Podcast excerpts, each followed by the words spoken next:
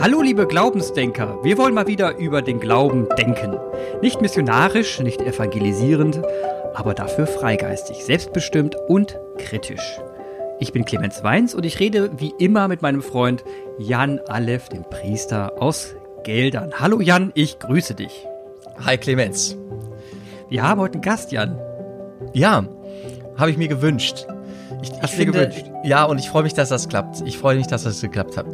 Und äh, zwar nicht nur für dieses Thema, das wir uns heute überlegt haben, sondern auch, weil, weil sie einfach mir eine sehr angenehme Gesprächspartnerin äh, ist. Und das schon ein bisschen länger. Und zwar ist bei uns heute Corinna Baumhör.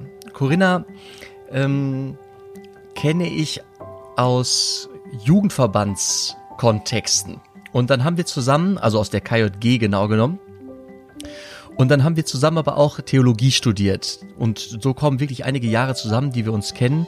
Und äh, Corinna, ich habe dich gebeten, ähm, dazu zu kommen, weil wir heute über das Thema sprechen wollen, der Sinn des Lebens. Und das ist ja gigantisch, das Thema, das ist, äh, was soll man da sagen? Aber ich habe mir überlegt, ähm, du hast da, glaube ich, einen Blick für und äh, kannst da ein paar erhellende Gedanken mit uns teilen. Herzlich willkommen, schön, dass du bei uns bist. Ja, hi, schön, dass ich dabei sein darf. Corina, ich du, du bist. Entschuldigung, ich wollte gerade nur sagen, Corina, ich habe gehört, du bist Theologin aus Leidenschaft. Warum? ja, und das war das so. Ja, ähm, ach, also ich habe gerne Theologie studiert. Ähm, ich bin da so ein bisschen über Umwege, naja, nicht Umwege, aber unfreiwillig vielleicht oder gar nicht so geplant hingekommen. Ich wollte auf jeden Fall studieren, ich wollte gerne raus, in einer WG wohnen, ich wollte auch gerne Germanistik studieren ähm, und irgendwie auf Lehramt und dann brauchte ich ja noch was Zweites und per Ausschlussverfahren. Und ja, weil ich auch der Jugendarbeit und so weiter auch immer nah war, also es war mir nicht total fremd, bin ich in der Theologie gelandet, habe aber gedacht, naja, das wird bestimmt nichts für dich sein. Das machst du bestimmt nicht lange, aber fang, muss halt mit irgendwas anfangen. Und dann hat's mir doch erstaunlich gut gefallen. Besser als alles andere. Und ähm, so bin ich an dieser Fakultät tatsächlich auch immer noch. Ich bin da hängen geblieben. Da muss ich kurz nachhaken. Du, du wolltest, äh, du wusstest nicht, ob du was damit anfangen kannst. Also einfach mal, einfach mal auch klingt ganz gut, so Theologie, irgendwas mit Glauben. Mm, ja, nee, also es war gar nicht so verlockend, aber äh, wie, keine Ahnung, andere Fächer wie Mathe und Co. waren äh, noch wesentlich. Ähm, äh, ich wollte gerne unbedingt Germanistik machen, was sich dann als gar nicht so spannend herausgestellt hat. Und ähm, Theologie fand ich dann ganz anders als erwartet. Also das ist gar nicht so, ja, irgendwas mit Glauben, natürlich auch, aber ja, in einem wissenschaftlichen Studium eher wenig sondern es, ähm, ich fand auch angenehm, wie kritisch die Leute da sind, wie vielschichtig. Also ich finde, in so einer theologischen Fakultät, da, da sammeln sich auch einfach spannende Leute. Das fand ich immer gut. Und ja, der Umgang da miteinander und wie da gelehrt und gelernt wurde, hat mir immer gut gefallen. Corinna, jetzt, also ich habe gesagt, du bist, Theolo äh, du bist Theologin und ähm, von aus, also von außen betrachtet finde ich, von dem, was du auch teilst in den sozialen Medien, und da bitte ich dich gleich auch ein bisschen von zu erzählen, er, ähm, du arbeitest ja gerade gar nicht so, so richtig hauptsächlich theologisch in der Außenwahrnehmung, was ich also gerade äh, von dir mitbekomme. Erzähl doch mal, was machst du gerade, vielleicht würdest du sagen, nebenbei, in meiner Wahrnehmung mit einem großen Anteil. Was machst du eigentlich gerade noch so? Genau, was machst du eigentlich? Das ist ja immer auch die Frage, wenn ich sonst so nach meinem Beruf gefragt ja. werde. In Deutschland geht man ja sehr davon aus, dass man irgendwas ist, irgendein gelernter Beruf. Äh, und wenn man so Quereinsteiger und viele verschiedene Standbeine hat wie wir, das ist, wird immer kritisch beäugt. Also genau, ich habe ähm, die Theologie studiert und arbeite auch noch in einem kleinen Teil da an der Fakultät in der Lehre. Ähm, aber so mein Alltag äh, bestimmt äh, etwas ganz anderes. Wir sind hier vor acht Jahren zurück auf den elterlichen Hof meines Mannes gezogen. Mit dem Gedanken, ja, zum einen wieder gerne auf dem Land leben zu wollen und zum anderen aus diesem ganz, ja, schönen Ort, beziehungsweise wir haben immer gedacht, der hat viel Potenzial, da kann man was draus machen, äh, ja, diesen Ort zu beleben. Und ähm, aus verschiedenen Gründen bot es sich an, ein Café zu eröffnen. Also wir haben hatten schon Räume, die, die dafür ganz geeignet waren. Das haben wir weiter ausgebaut und wir liegen hier halt direkt an der Lippe, an der renaturierten Lippe, an den Auen.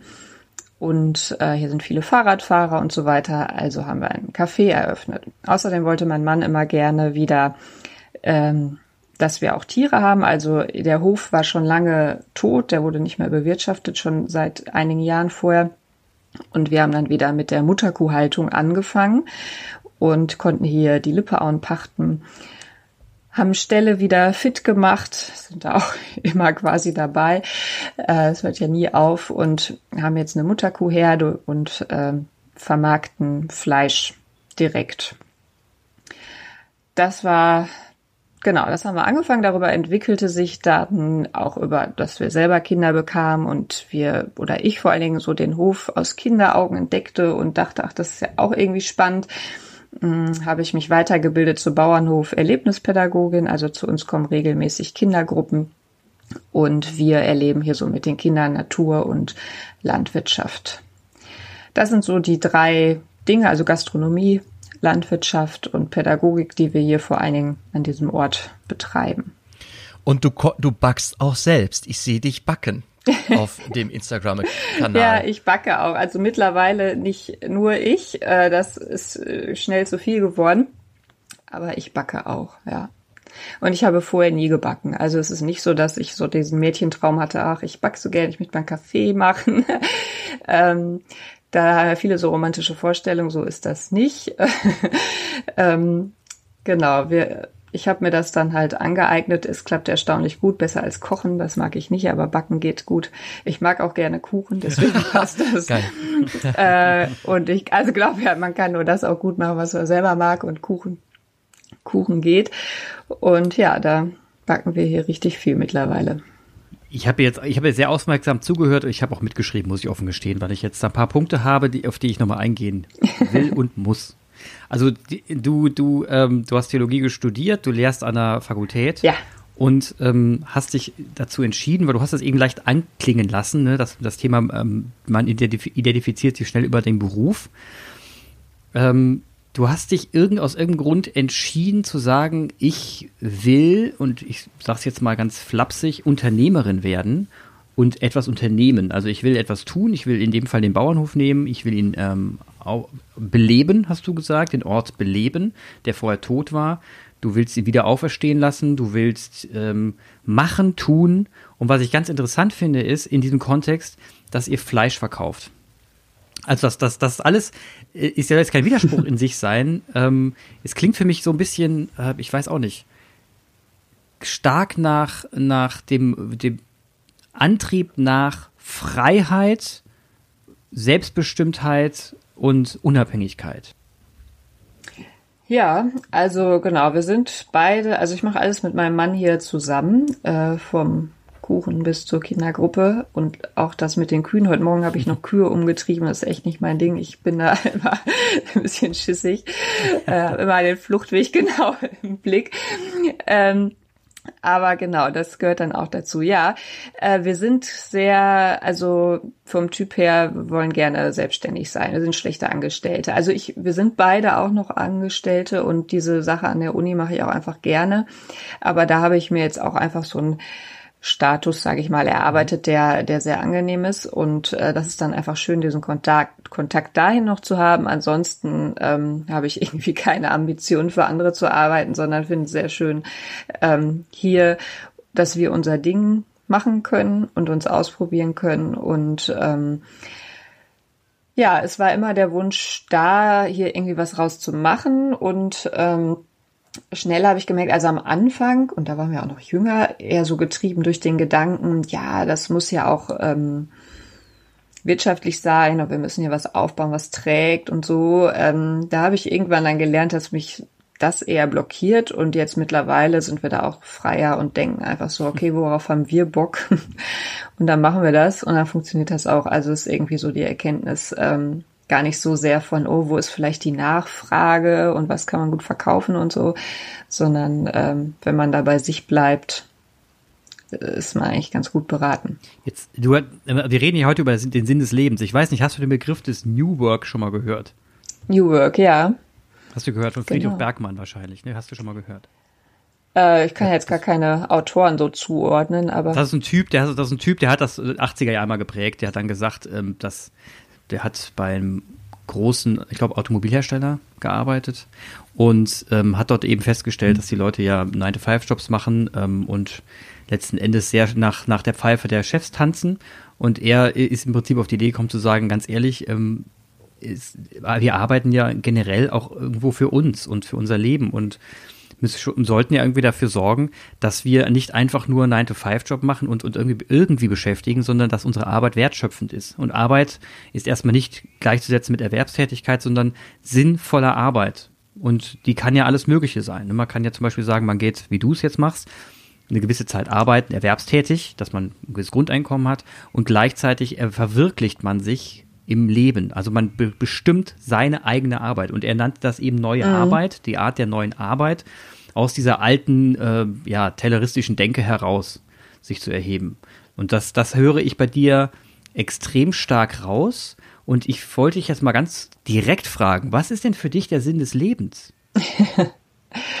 ja, also genau, dieses New Work, ich ähm, bin da ganz bei dir. Also dieses 9 to 5, da war mir schon im Studium klar, dass ich das nicht, nicht kann und nicht will und da und also ähm, ist nicht so, dass ich das nur einfach doof finden würde. Ich kann das schlichtweg nicht für irgendwen arbeiten oder also ich kenne viele Menschen, die einfach morgens ins Büro gehen, die sitzen mehr oder weniger ihre Zeit ab oder machen irgendwas, was einfach nur ja ähm, ihren Job erhält, aber im Grunde ja nichts darüber hinaus schafft und ähm, das, äh, das widerstrebte mir schon immer. Und ähm, ja, da ja, auch in meinem Tun eine gewisse, ja, einen gewissen Sinn oder eine Selbstwirksamkeit auch zu erfahren, war mir immer wichtig. Ich habe auch ja zu Beginn erst lange voll an der Uni gearbeitet und das hat mir auch gut gefallen. Nur irgendwann habe ich so gemerkt, ähm, ging mir ein bisschen der Sinn verloren oder ich ich habe so gemerkt, es, es wird mir egal. Also ob ich das jetzt tue oder nicht, es ist nicht mehr so relevant, weder für mich noch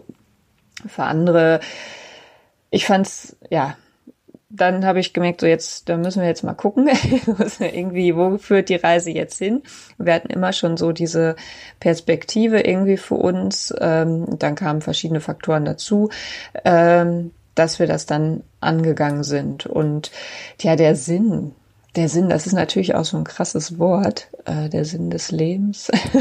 Kann ich jetzt irgendwie in, in einer ähm, in einem Wort oder Satz schwer beantworten. Aber für mich ist es schon sehr wichtig, dass das, was ich tue, ähm, für mich in der Situation Sinn macht. Das kann sich dann auch immer wieder verändern. Ähm, also dass ich das in ein paar Jahren dann nicht mehr so sehe und mich dann auch verändere wieder. Aber ähm, ja, ja, das ist schon wichtig. Also dass ich äh, in dem in, in dem Moment ähm, das als sinnvoll erachte für mich, für die Gesellschaft, wie auch immer. Ja gutes Fleisch zu produzieren, Leute mit Kuchen glücklich zu machen oder Kindern, die äh, ja, in Naturerfahrungen zu ermöglichen. Ähm, also das ist tatsächlich, manchmal denke ich, dass das das Sinnvollste, was wir hier tun, diese Kindergruppen äh, zu haben ähm, oder durchzuführen. Das ähm, kommt mir doch sehr nachhaltig vor, äh, da an der, an der Front zu arbeiten. Mhm. Corinna, wir ähm, kennen uns schon länger. Wir haben in der KJG überlegt, was ist wichtig, wie man, was ist für Gruppenleiter wichtig, wie kann man die fit machen und stärken und diesen Pädag diese, ich sag mal, dieser, diesen pädagogischen Eros, den kenne ich bei dir. Das äh, das äh, kenne ich und deswegen habe ich, ich habe versucht zu verstehen, wie du äh, dazu kommst von der Theologie, wo du, wir haben auch echt ein paar also man kann ja auch ringen in der Theologie nach dem, nach dem Guten, äh, nach Verständnis, sehr, äh, sehr, sehr geistig. Und dann habe ich ähm, aus der Ferne mitbekommen, wie ihr ein, ein Bauernhof wiederbelebt hat. Das Wiederbeleben, das war gerade auch dein Begriff. Und ich habe mir überlegt, boah, die Corinna, was jetzt wird sie da, lässt sie sich bäuerlich nieder? Was macht sie mit ihrem, mit ihrem Geist und mit der Lust zu diskutieren und zu suchen, intellektuell sich auseinanderzusetzen mit den Dingen, die die Welt im Innersten zusammenhält? Und äh, das ist eine Frage, die ich habe. Wie bringst du dieses Theologisieren und dieses Fragen nach dem, nach diesem, was die Welt im Innersten zusammenhält, wie bringst du das so zusammen mit dem Unternehmerischen, was ihr da in den Lippeauen gerade äh, seit acht Jahren aufbaut? Hast du da eine Antwort oder eine Idee? Ja, also ich finde, das passt eigentlich total gut. Wir sind hier ja sehr nah an den Themen, zum Beispiel Bewahrung der Schöpfung und ähm, Nachhaltigkeit und auch der Umgang miteinander, also nicht nur äh, mit den Menschen, sondern auch mit den Tieren, ähm, ja die Nahrungsmittel äh, wertschätzend zu erzeugen und ähm, dann auch an die Menschen zu bringen und das ja auch also zu vermarkten, das zu transportieren. Deswegen mache ich ja auch viel auf Instagram und Facebook und Co. und zu erklären, welchen welchen Wert das auch hat. Ähm, auch die Arbeit mit den Kindern. Ähm, und da, also gerade bei den Kindern ergibt sich wirklich viel ähm, an, an Fragen, an Gesprächen ähm, aber tatsächlich auch im, im Café-Bereich. Wir haben auch viele Gruppen. Ähm, es ist mir schon immer ein Anliegen gewesen, hier jetzt nicht so eine, so eine Kaffeeschleuder zu werden, also wo die Leute hinkommen, irgendwie billiges Stück Kuchen und Kaffee und schnell wieder weg und so, sondern ähm, wir sprechen da tatsächlich auch von Green Care, also dass die Leute hier in der Natur, bei uns sitzt man in der, also wir haben auch einen großen Innenbereich, aber die kommen vor allen Dingen, weil sie draußen sitzen möchten, weil wir direkt an den Lippeauen sind, an der renaturierten Lippe und es hier viel zu gucken gibt und viel Natur gibt. Und ähm, da können sie sitzen, eine gute Zeit haben, ein Stück Apfelkuchen essen und auf die Apfelbäume schauen, die das Obst für den Kuchen gespendet haben. Also wir haben da tatsächlich auch im Café recht ganzheitlichen äh, Gedanken oder ich habe den. Ich versuche den jetzt immer mehr und mehr auch nach außen zu bringen. Und ähm, jetzt in den nächsten Tagen startet hier ein großes Umbauprojekt für unseren Café Garten. Der wird naturnah umgestaltet. Da haben wir jetzt eine größere Förderung bekommen. Und ähm, dann geht es auch sehr darum, die Menschen mitzunehmen, hier ähm, und zu erklären, warum wir das machen, was wir da machen, ähm, ja, was uns das bedeutet, dass jetzt hier nur noch heimische Pflanzen im Garten sind, was die Tiere davon haben. Ähm, und ja, versuchen da natürlich auch so ein bisschen anzuregen, den Steingarten im Vorgarten zu Hause irgendwie umzugestalten. Ähm, ja, also wie gesagt, wir sind da irgendwie sogar recht ganzheitlich unterwegs. Wir haben erstmal alles so ein bisschen getrennt aufgebaut, Landwirtschaft, Kaffee, Gruppen und jetzt merke ich, dass ist schon irgendwie ein großes Ganzes. Ich versuche das immer mehr zusammenzubringen. Also auch den Kaffeegästen unsere Landwirtschaft zu erklären, weil ich dann auch einfach merke, die kaufen halt auch unser Rindfleisch.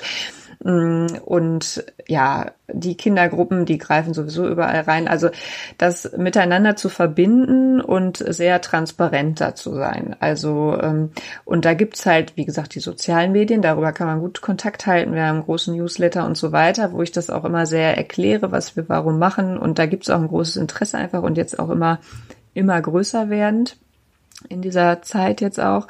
Äh, ich überlege zum Beispiel für die nächste Saison jetzt, äh, die im Frühling losgeht, äh, wie so eine kleine Zeitung zu erstellen und die auf die Tische zu legen. Also weil es da schon Interesse gibt, die Leute wollen mehr über uns erfahren und warum wir jetzt was so machen und ähm, dass es so auf den Tischen noch mehr zum Nachlesen gibt, was was da einfach auch gerade passiert und was man sehen kann.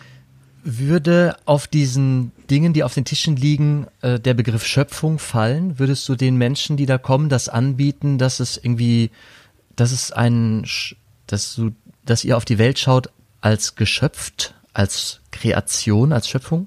Also wird es irgendwie, würdest, würdest es dazulegen als Angebot? Ja, ich kann mir das gut vorstellen. Also äh, grundsätzlich arbeite ich so, dass ich immer was unterjubel sozusagen. ähm, wir haben zum Beispiel auch nur fairen Kaffee, ne? Und äh, es gibt auch keinen anderen und der der wird einfach allen äh, untergeschoben und ähm, äh, ja, ich mache das gerne, auch die die Landwirtschaft zu erklären. Da ist äh, gibt's ja auch ganz ganz große Fremdheit. Ähm, und das, das lasse ich immer gerne so einfließen, ohne das jetzt zu einem großen Thema zu machen. Also dann gibt es dann auch vielleicht wieder schon Abwehr. Genauso hätte ich jetzt die Hypothese bei diesen religiösen Themen, dass dann manche, wenn man das jetzt irgendwie groß macht und eine dicke Überschrift dazu hat oder so, dass das dann schon eigentlich manche gar nicht lesen würden. Äh, aber wenn man das immer mal fallen lässt oder mal irgendwo einbaut, ähm, dann habe ich da bisher auch viel, also höre ich da eher Resonanz, ist mein Eindruck. Dein Mann und du, ihr habt ähm, also ihr hattet einen 9-to-5-Job. Das habe ich richtig verstanden, ne? Ihr kennt es, ihr kennt es beide. Ja, genau. Und dann habt ihr entschieden, mit mhm. Blick auf diesen Hof in den Lipperauen, euch da zu verändern. Und du sagtest eingangs, dass es in unserer Gesellschaft nicht selbstverständlich ist. Und es klang, als würdest du auch, als hättet ihr auch Widerstände ähm, von außen gespürt. Kannst du von, kannst du davon erzählen?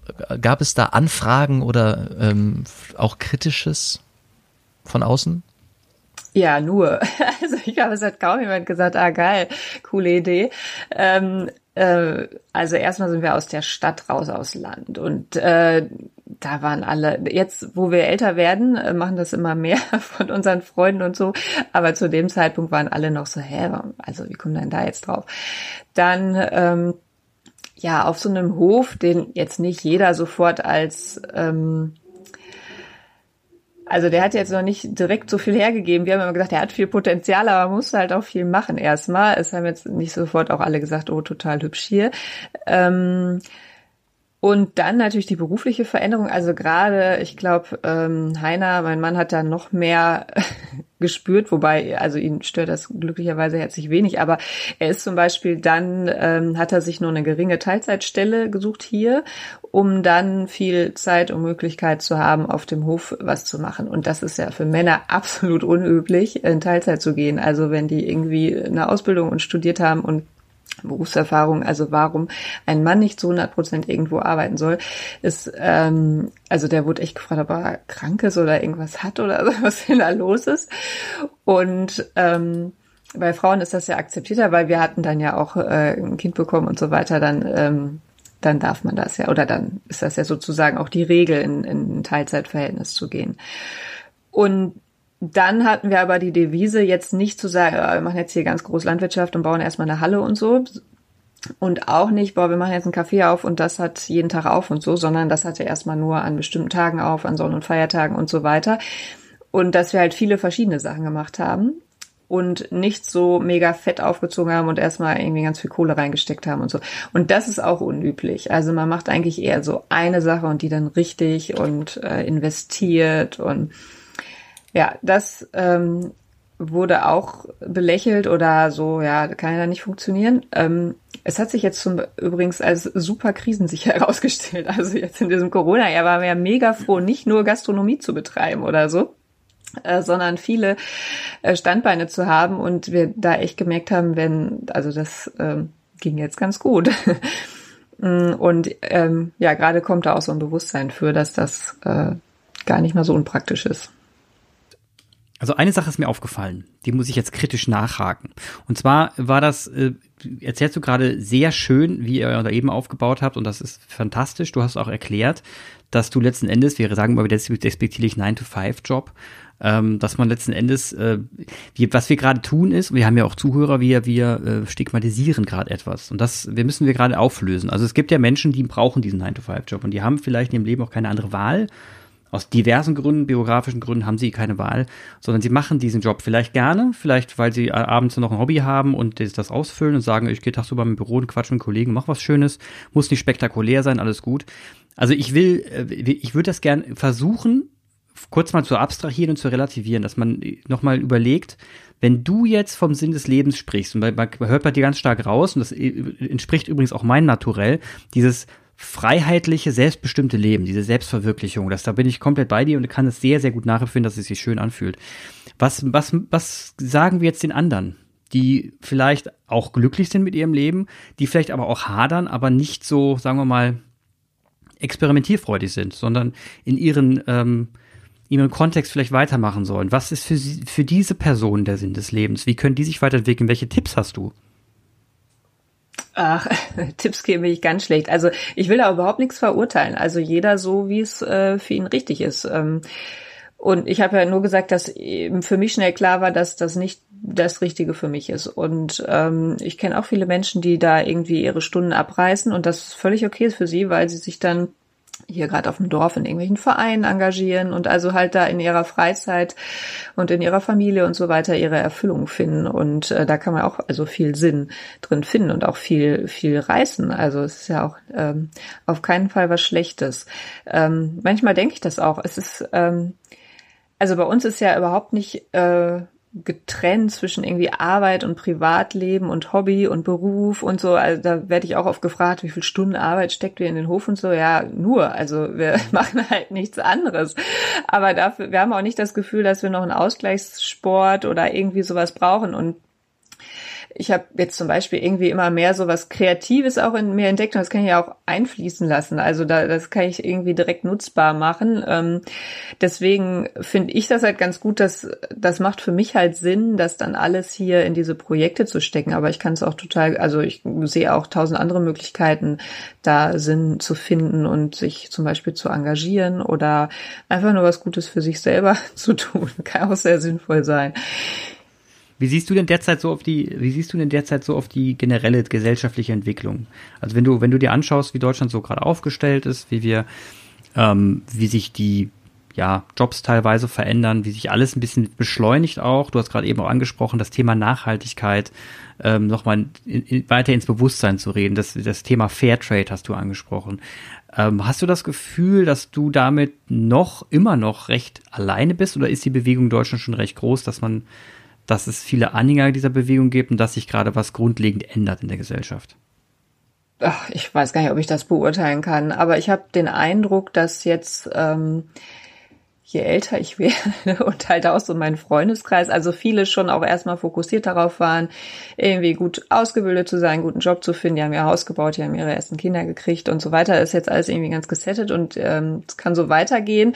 Und dann merken sie jetzt, ach ja, also und dann ist vielleicht jetzt auch erst Kapazität dafür frei zu denken, hm, ähm, was, was ist eigentlich mein Beitrag jetzt zum Beispiel für Naturschutz und äh, oder mehr Nachhaltigkeit oder in unserem Haushalt? Also ich kenn, habe schon den Eindruck, dass es sich jetzt eine breitere Bevölkerung ähm, diese Gedanken macht. Ähm, dass es nicht mehr irgendwie nur irgendwelche Ökos sind oder so, sondern ähm, ja. dass es äh, bunter wird. Und das finde ich eigentlich ganz schön. Ähm, ich bin da grundsätzlich eh hoffnungsvoll, aber ich weiß nicht, ob es so realistisch ist. ja. Aber wie kriegst du, wie kriegst du Nachhaltigkeit und Fleisch in einen Einklang? Ich Fleisch. bin übrigens auch Fleischesser, jetzt nicht, keine ja. Sorge, aber ich will trotzdem kurz mal, also ist das nicht ein Widerspruch? Nee, gar nicht. Also klar, wenn er irgendwie Fleisch aus Brasilien oder so im Aldi kaufst, schon, aber ähm, unsere, also zu einer Landwirtschaft und zu einer Bewirtschaftung von Boden gehören halt auch immer Tiere. Ne? Oh, ich weiß nicht, wie man das jetzt total vegan äh, irgendwie Getreide produzieren kann, habe ich mir aber auch noch nicht mit beschäftigt. Äh, für uns macht das äh, absolut Sinn hier wir haben zum Beispiel das Naturschutzgebiet hier gepachtet, die Lippeauen. Und da ähm, ist eine Beweidung auch vorgesehen und gewünscht, auch von den Naturschützern, weil die Tiere, also es darf natürlich auf sehr großer Fläche dürfen nur wenig Tiere gehalten werden, dass die da jetzt nicht alles irgendwie plätten und da nichts mehr steht, sondern dass die halt hier und da was abfressen, dass die ähm, die Ver also Verbuschung sagt man, dass die verhindern, dass da viele Bäume pflanzen, weil sonst wären ja irgendwann wäre dann da Wald in weiß nicht wie vielen Jahren. Mm. Die knabbern halt kleine Bäume ab. Ähm, ein paar Büsche lassen sie aber wachsen. Die fressen sie nicht so gerne, aber sie verhindern, dass sie riesig werden. Also so entsteht zum Beispiel eine vielfältige Mosaiklandschaft. Ne? Mit mal ist was kurz mhm. und mal ist was lang. Ähm, also da haben die Tiere, ähm, tun da ihren Dienst und sind gern gesehen.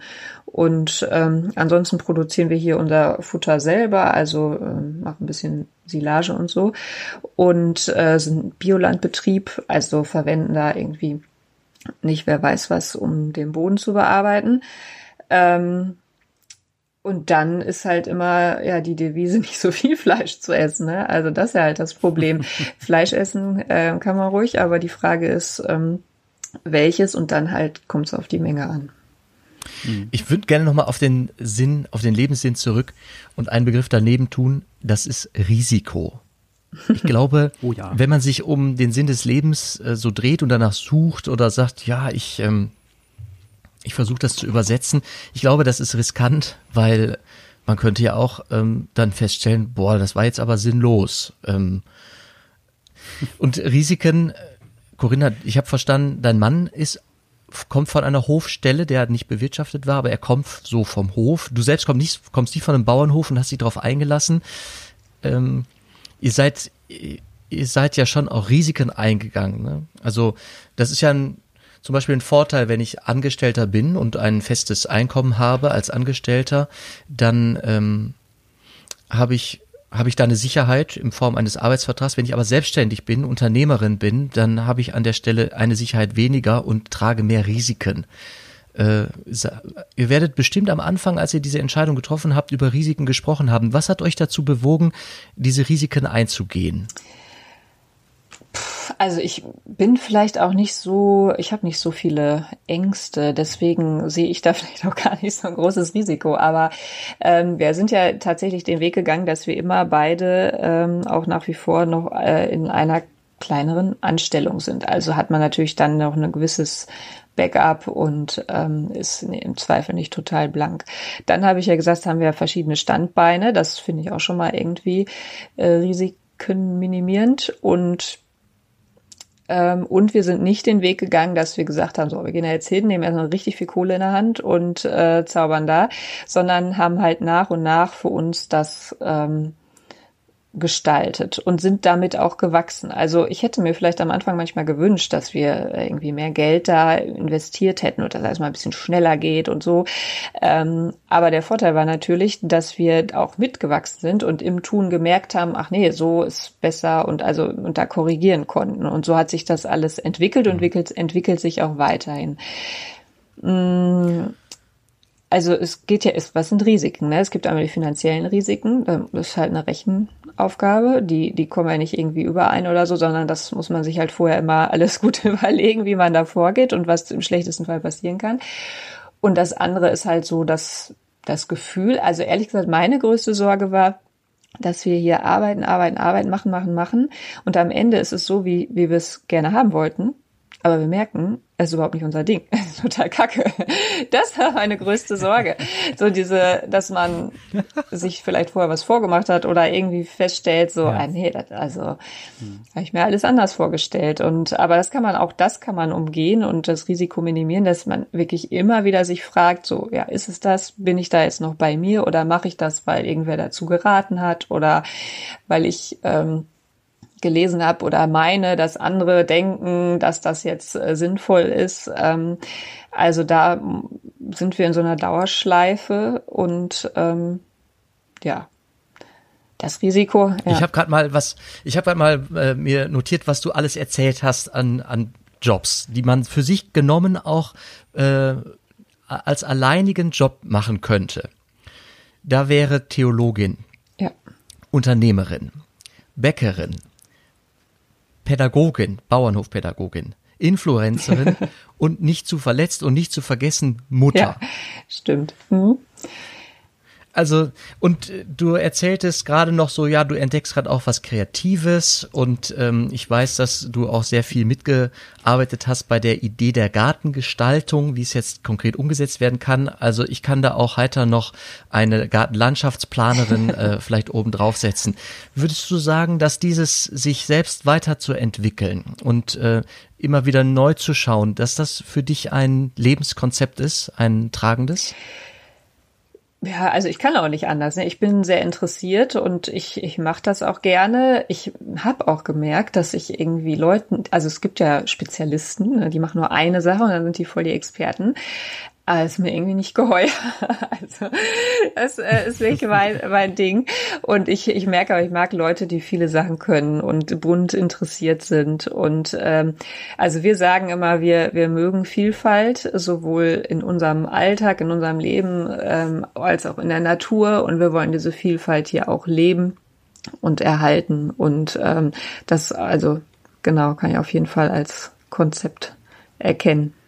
Also du bist so ein Typ, du du bist so ein Typ, du schmeißt dich so ins Leben rein, ne? Also du bist, das höre ich gerade so raus, so komm, hopp, ähm, das, du hast ein Konzept, eine Vision im Kopf so ein bisschen Bauchgefühl und dann schmeißt du dich erstmal rein, guckst mal, ob es funktioniert und wenn du nach drei Tagen merkst, nee, irgendwie nicht so geil, dann lässt es auch gut sein, ärgerst dich nicht drüber, machst das nächste, was dich auch noch interessiert.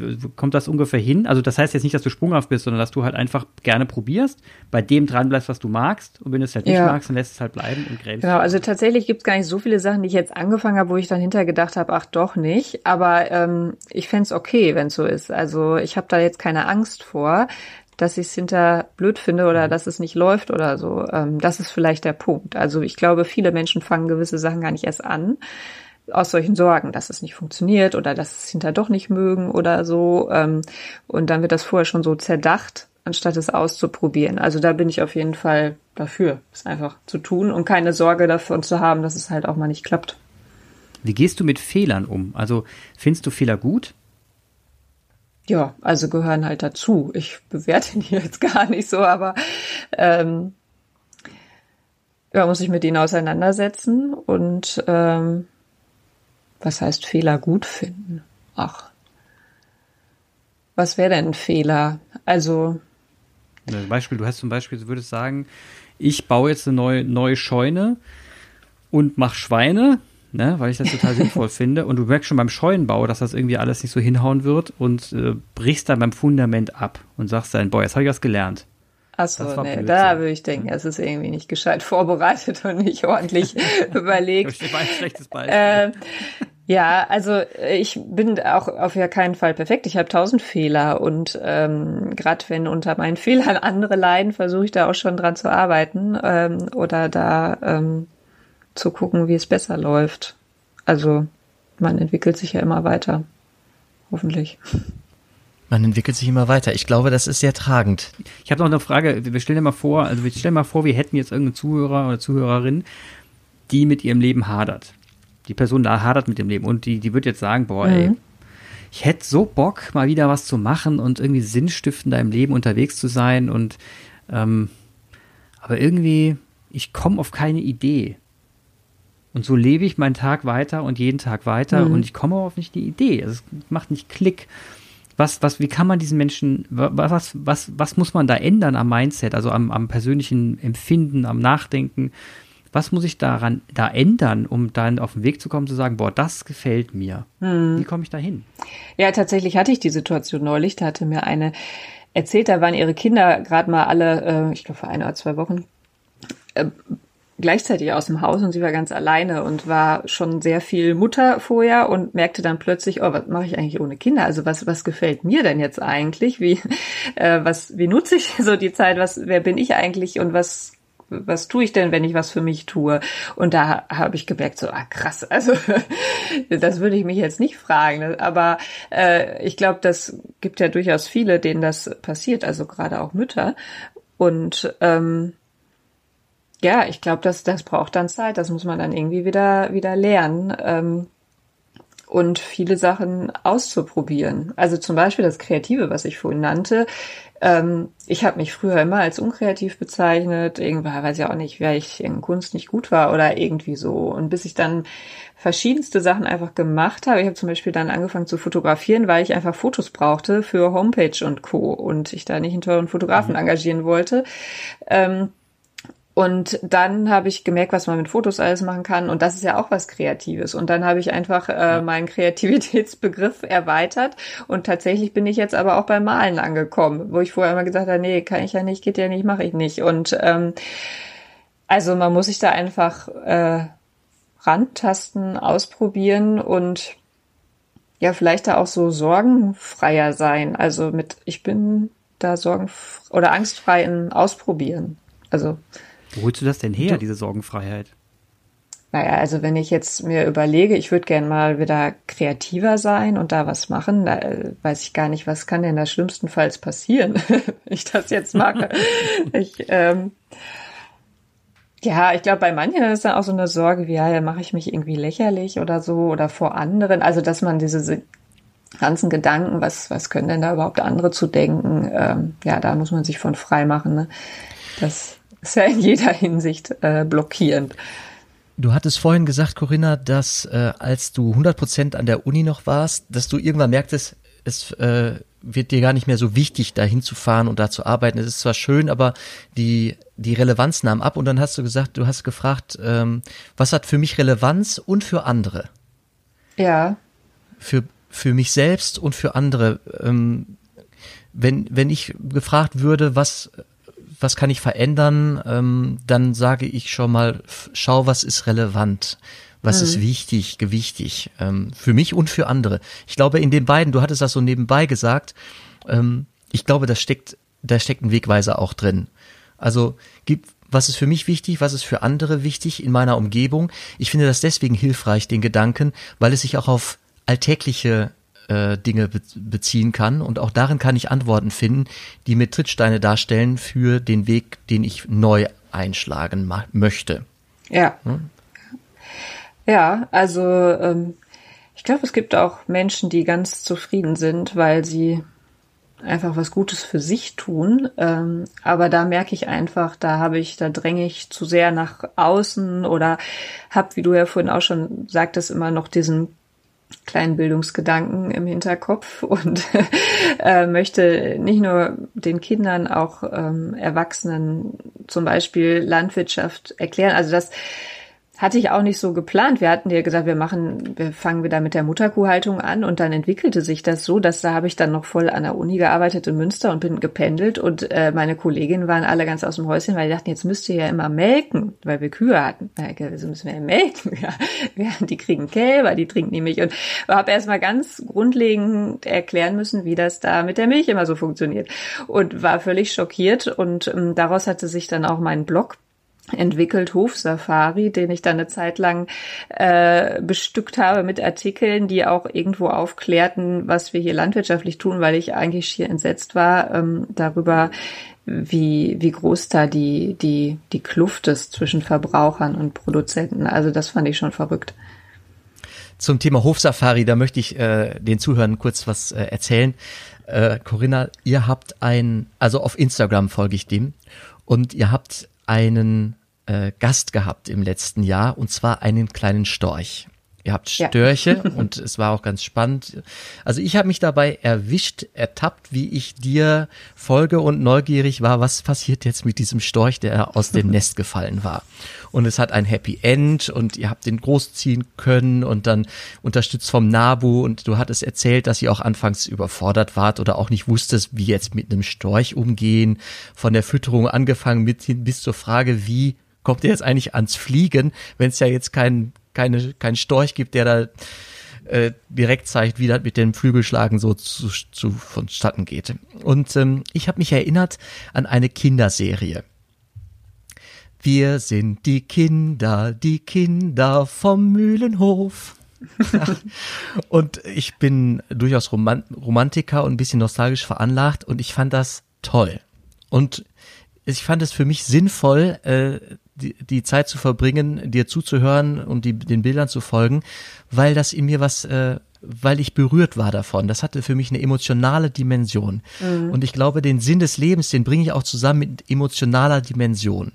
Ja. Äh, das, was mich berührt und das, was mir nahe kommt, was ich zulassen kann und oder ja, was ich empfinde, das hat für mich einen starken äh, Aspekt. Das sind so Leitplanken. Meine Gefühle sind Leitplanken dafür, am Ende zu beschreiben, was ich denke, was mein Sinn des Lebens ist. Mhm. Und äh, da, da war ich dir sogar ganz dankbar, dass du das geteilt hast, weil ich dachte, ja, stark. Also so nah wäre ich so einem Storchenbaby auch nie gekommen oder auch nicht in meine Erinnerung wieder zurückgekommen an meine, an diese Kinderserie, die ich echt äh, stark fand. ja. ja.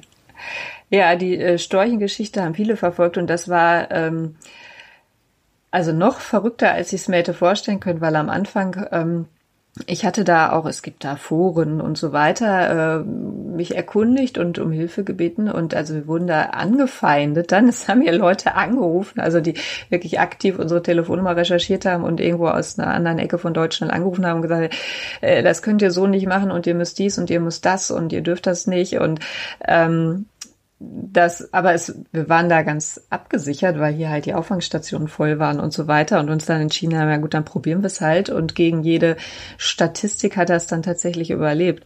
Ähm, ja, ich fand den Storch dann auch ganz spannend, obwohl ich erst gar nicht so happy war darüber. Der ist irgendwie am Pfingsten da runtergefallen. Wir hatten hier die Hütte voll. Es war so ein ganz heißes Kaffeewochenende und da hatten wir da plötzlich noch so einen Storch und ich musste irgendwo Fleisch organisieren für den.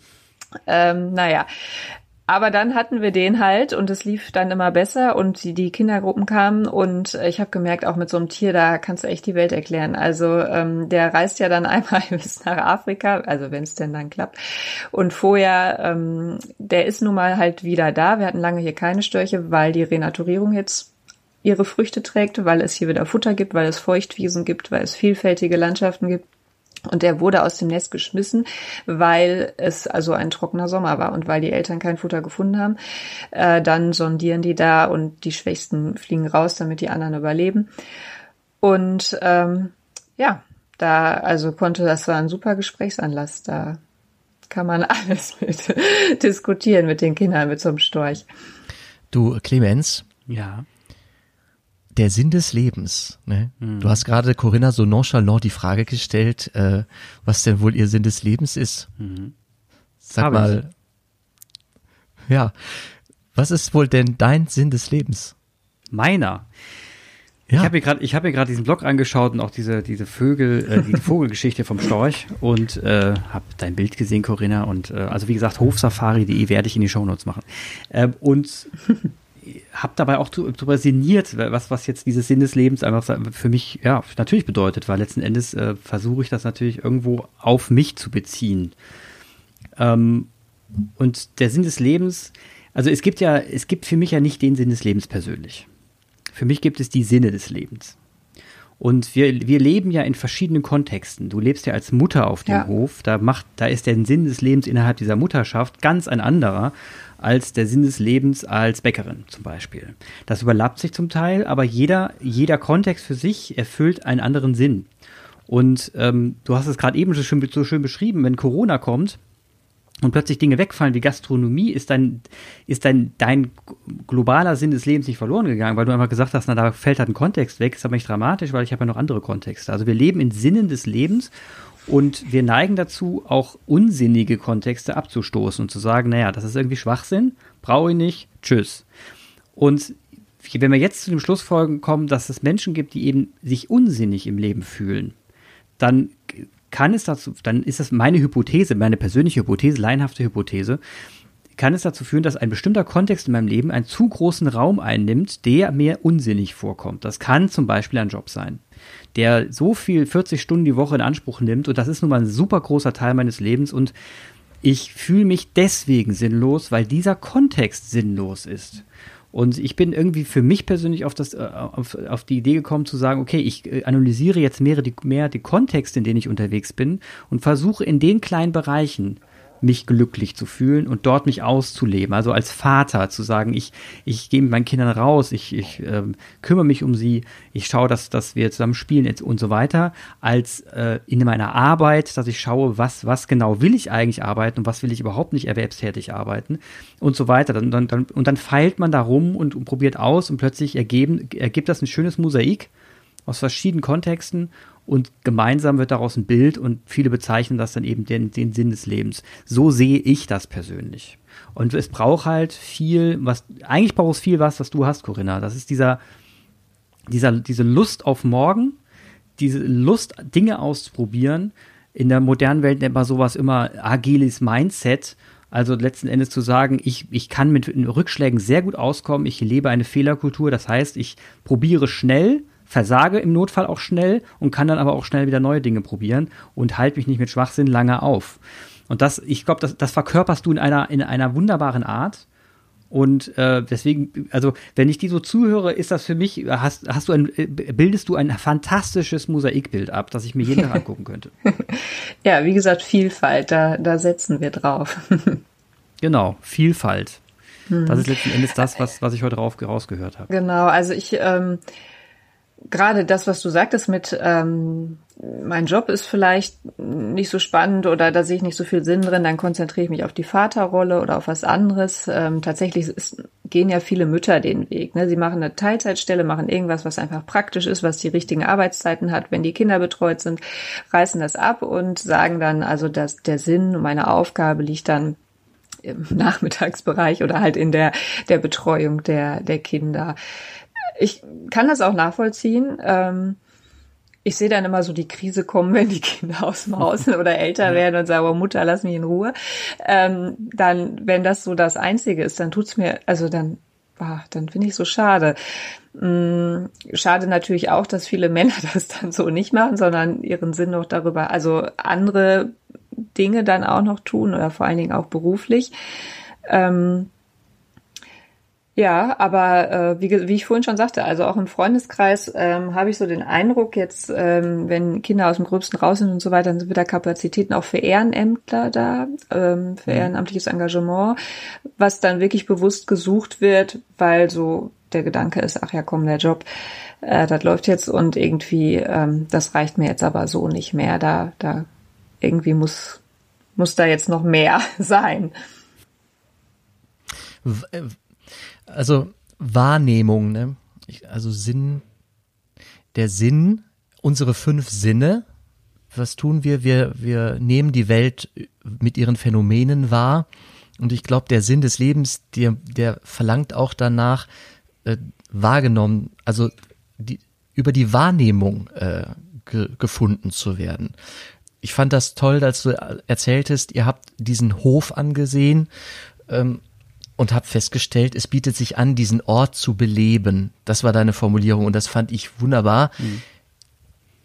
Ihr habt was gesehen und habt dann habt darauf geantwortet. Da hat euch ein Ort eine Frage gestellt oder eine Option eröffnet und ihr habt darauf geantwortet.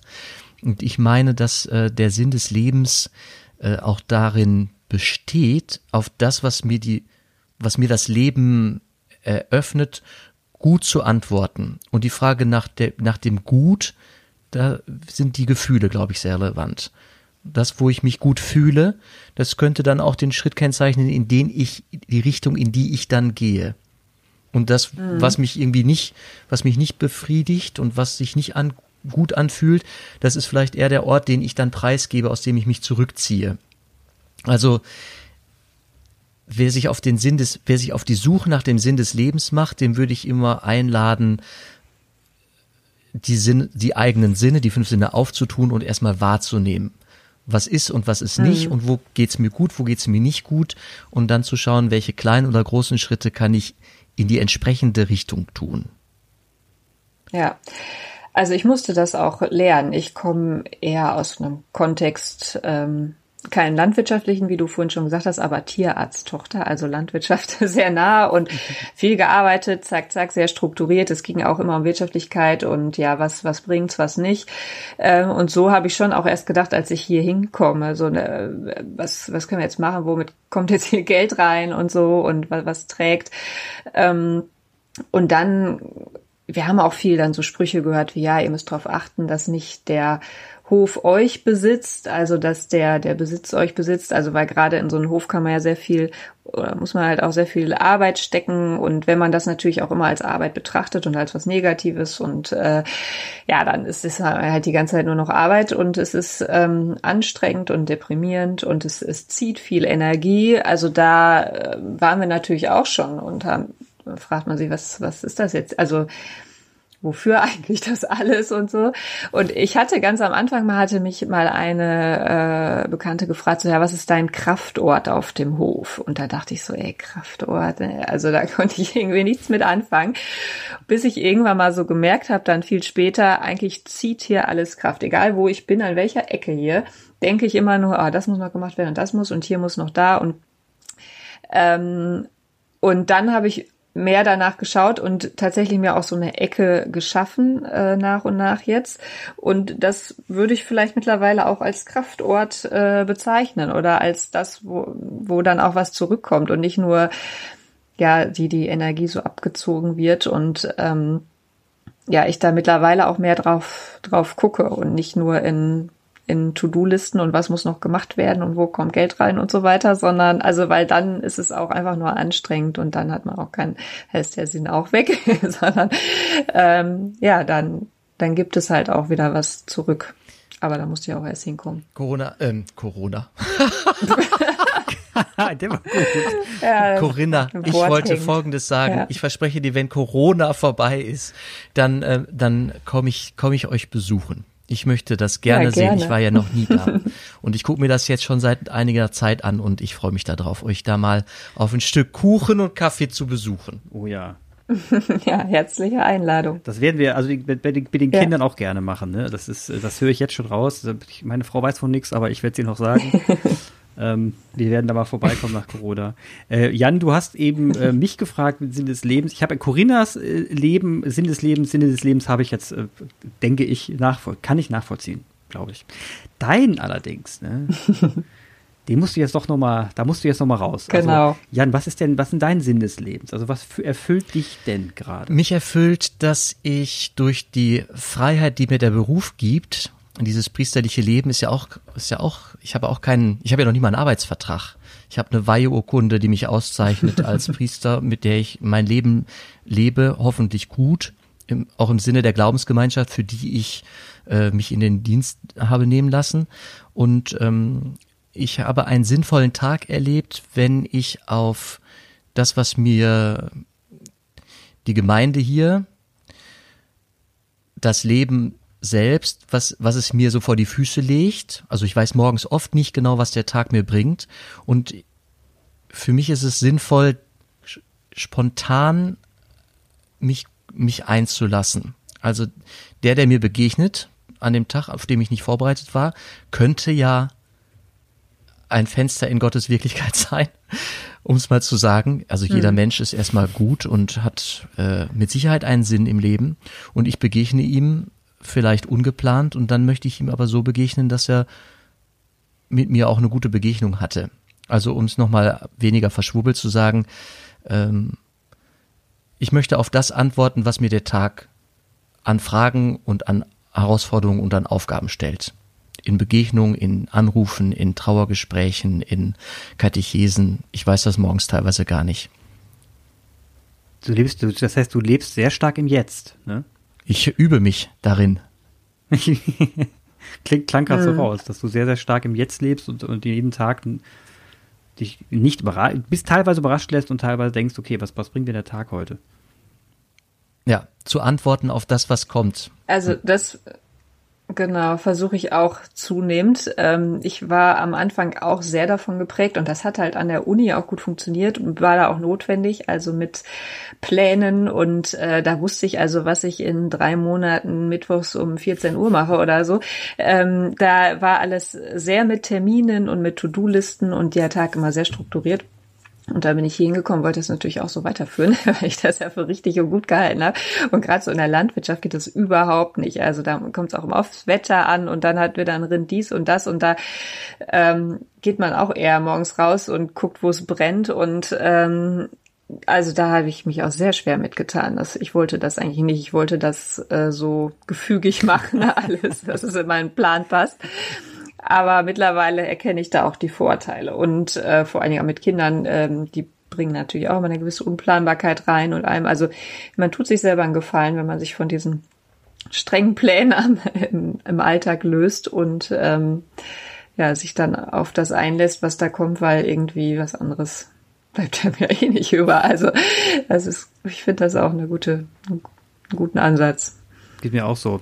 Also ich versuche mehr im Hier und Jetzt zu leben und mehr in den Tag reinzuleben. Es tut mir auch unglaublich gut, weil gut, es hat manchmal Nachteile, weil meine Arbeit braucht eine gewisse Plan. Ich muss auch manchmal planen können und wenn ich dann plötzlich merke, ups, jetzt habe ich den Termin heute vergessen, wenn ich in den Tag reinlebe, dann hat das einen Nachteil. Deswegen muss ich mich da muss ich da so einen Mittelweg finden zwischen ich lebe in den Tag hinein, aber ich muss trotzdem die nächsten drei Wochen vorplanen.